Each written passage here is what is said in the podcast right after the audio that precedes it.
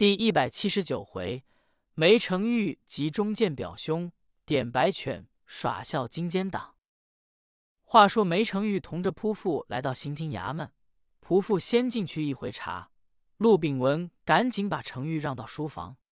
今天分外透着恭敬，说：“先生请坐。”梅成玉一想，我一个穷儒，刑庭大人这样谦恭。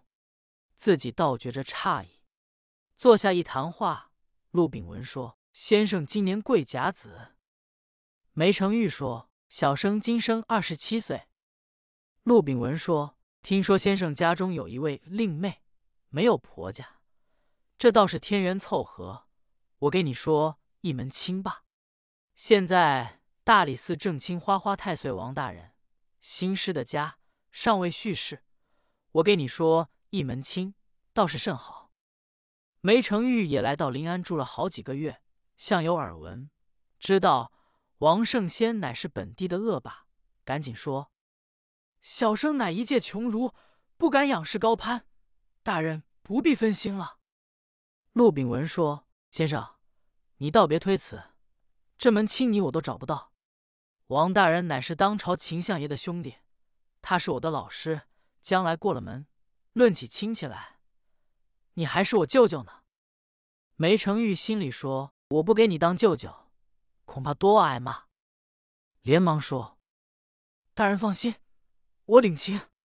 这件事我也不能自主，还得回去和妹子商量商量。”陆炳文说：“不用商量，你不愿意也得愿意。来，拿二百银子来，你带了去作为定礼。”也不便打手势，择吉日就取。你请回去听信罢。这件事我给你做主。梅成玉不拿银子不行，勒令叫他拿着。梅成玉无奈，拿着二百银子家。一见姑娘，梅成玉说：“妹妹，你快把细软东西收拾收拾，你我快逃走吧。我去雇船去。”姑娘说：“哟，哥哥什么事这样慌张？”梅成玉说：“我也不便告诉你，没有功夫。你快收拾，我去雇船去。”说着话，由家中出来，焉想到刚走到东胡同口，有两位班头带着十个伙计在这里扎住。众人一见梅成玉，大众说：“梅先生，你哪去？我等奉金银殿帅之令，在这里把守。你要打算逃跑，那是不行。”你要走可以，可得把家眷留下。梅成玉一听就愣了，自己想着要跑，焉想到陆炳文早派人看上了，自己拨头又往西走来，到西胡同口一看，也有两位班头十个伙计把上。梅成玉一看，心中真急了，这便如何是好？自己正在发愣，只见对面来了一人，说：“贤弟。”为何在此发愣？梅成玉一看，说：“表兄，你来了好，我这里出了塌天大祸。”书中交代，来者这人非是别人，正是探囊取物赵斌。原来赵斌的母亲是梅成玉的姑母，这两个人是表兄弟。赵斌一看梅成玉这样惊恐，问：“贤弟什么事？”梅成玉说：“到我家再说。”二人一同来到梅成王家中。赵斌说：“贤弟因为什么？”梅成玉说：“我卖画卖出货来了。”赵斌说：“怎么？”梅成玉就把陆炳文勒令说清之故。如此这般一说，现在要跑也跑不了了。东西胡同都有省人扎上。兄长，你给我出个主意吧。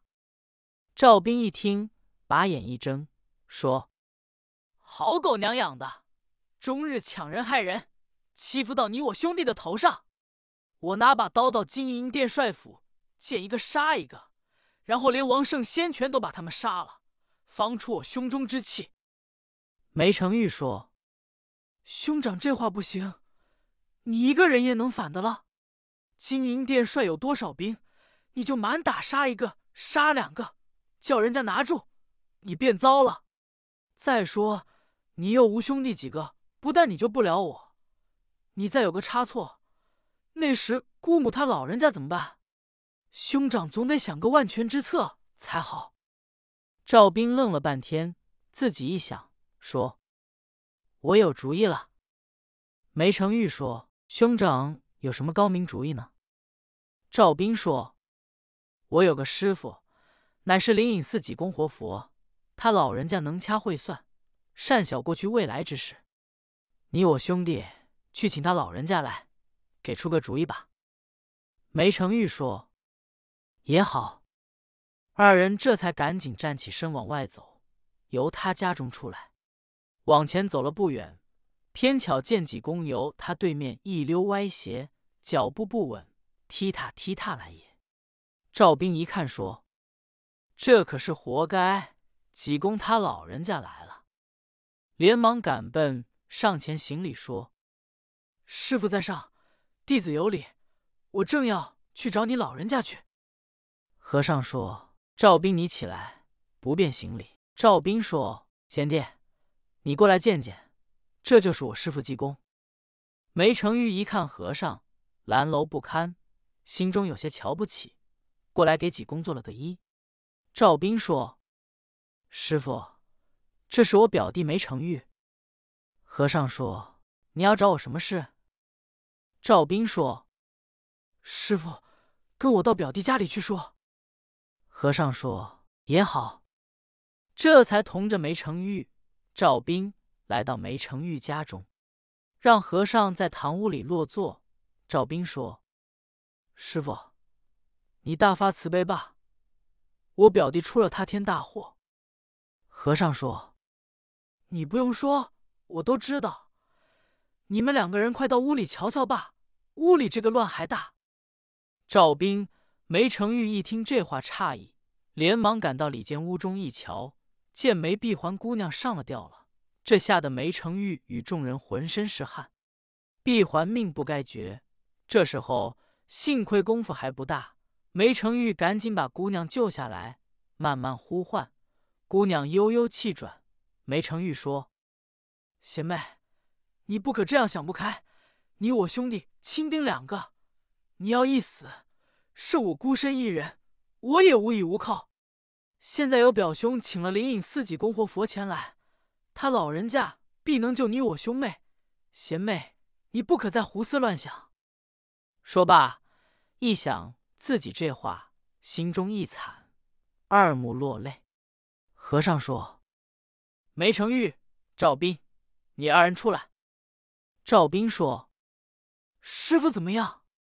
和尚说：“梅成玉，你赶紧去到金银殿帅府见了陆炳文，你就说跟我妹妹商量好了，跟他要白银千两，一头真金首饰，群山衬袄，要上等高白海味席。”给这个东西，当时送来，今天晚上就叫他轿子抬人。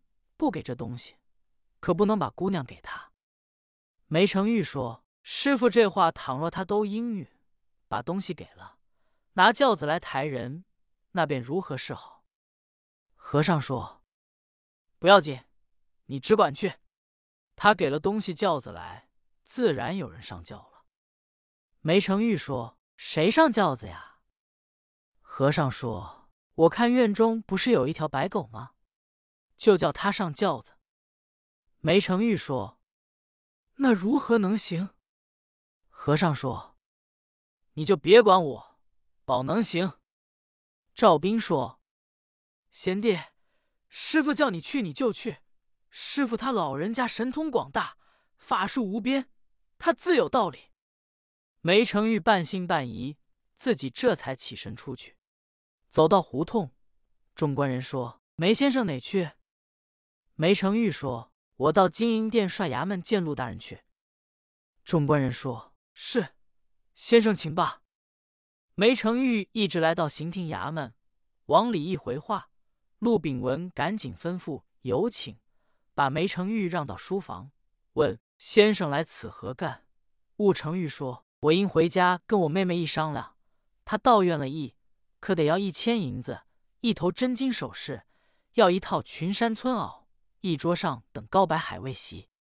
把这东西送了去，今天晚上叫王大人拿轿子抬人，要不给我银子，那是不行。再说过门之后。